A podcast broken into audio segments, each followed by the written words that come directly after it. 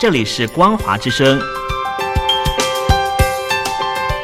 听众朋友，从现在开始，请您一起来关心最近发生的新闻事件。欢迎收听《光华随身听》。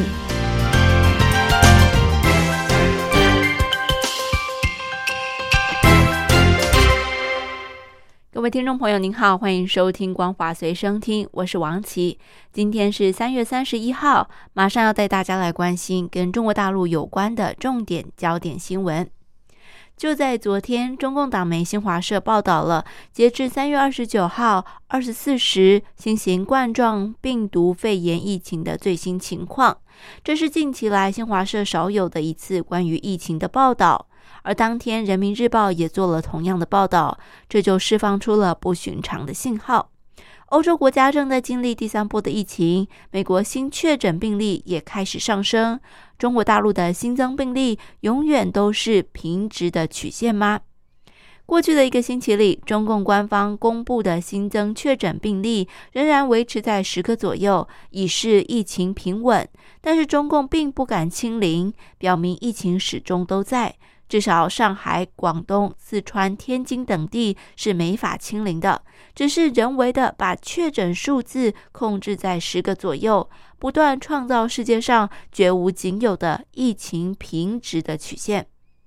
而中共党媒忽然报道三月二十九号的疫情，不仅是因为当天只公布了八个新增病例，还因为当天公布的无症状感染者也是近期最少的。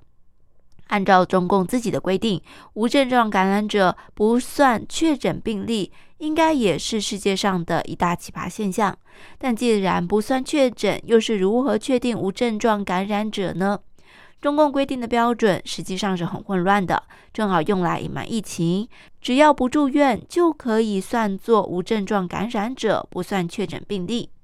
所以三月三十号，新华社报道大陆疫情的同时，也忽然又报道了全球累计的病例。新华社应该是试图在解释，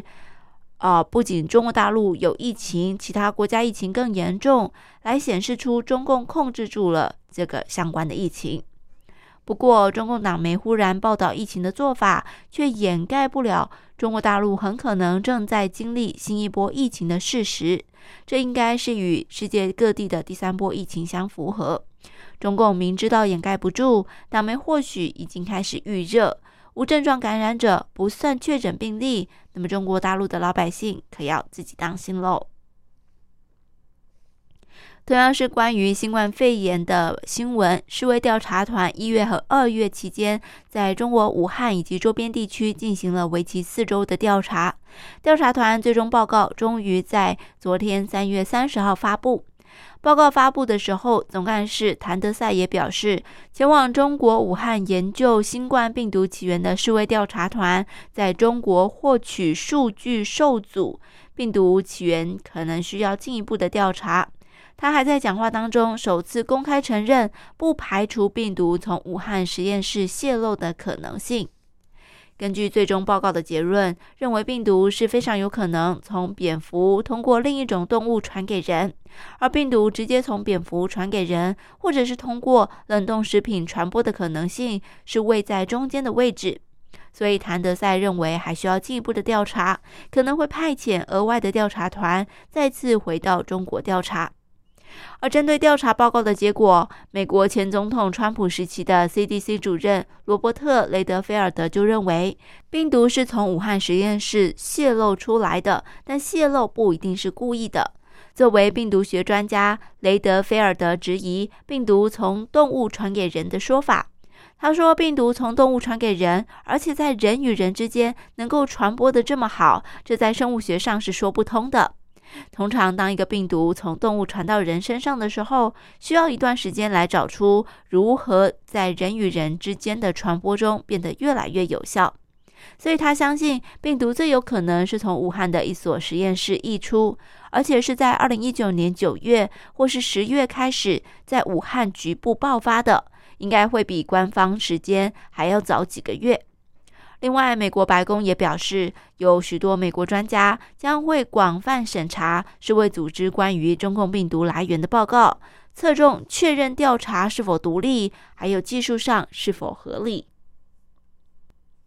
昨天，美国国务院发布了二零二零年度国别人权报告。报告关注了法轮功在中国受迫害、人权律师、新疆维吾尔等宗教信仰人士、人权活动人士等被打压的情况。这一份报告认为，中共在新疆犯下了群体灭绝罪和反人类罪。对此，美国国务卿布林肯表示，美国将会对人权侵犯者追究责任，实施制裁。制裁的一种方式是和美国国会合作，运用全球马格尼茨基人权问责法、香港人权与民主法案等立法工具，对人权侵犯者来实施制裁，或是实施经济制裁和签证制裁。举例来说，美国最近就和加拿大、欧盟、英国一起合作，制裁在新疆地区犯下暴行的人权侵犯者。另一方面，在三月二十六号，英国有九个人因为公开反对中共在新疆侵犯人权，反过来遭到了中共的制裁。其中就包括了一名英国学者乔安妮·史密斯·芬利博士，他来自纽卡斯尔大学，研究新疆的问题已经有三十年了，并坚持向各国提供相关资讯。星期一的时候，有来自世界各地四百多名学者公开联署，谴责中共政权对这名英国学者所谓的制裁举措。另外，也有数千条来自世界各地的声援寄送给芬利博士。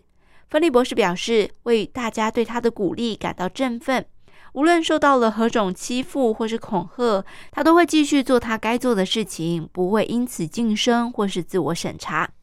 而在北京宣布对芬利博士等人进行反制裁之后，纽卡斯尔大学也发表声明指出，学术自由是纽卡斯尔大学每个研究领域的基础，也是英国高等教育原则的关键。最后要带大家来关心，昨天中共政治局召开了会议，党媒的报道却只有三段内容，只有提到审议关于新时代推动中部地区高质量发展的指导意见。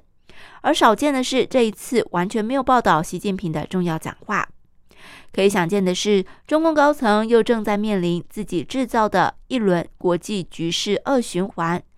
中共政治局开会难以回避，中共党媒根本不报道，最大的可能就是中共政治局内部的意见无法统一，也拿不出相应的对策。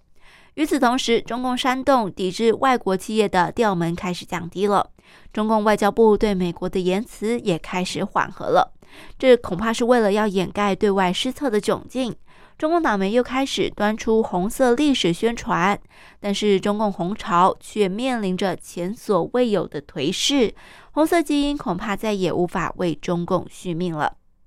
中共政治局的每一位成员都清楚，如果不能与美国、欧洲等发达国家保持正常关系，中共所谓的内循环、高质量发展、科技创新都是文字游戏而已。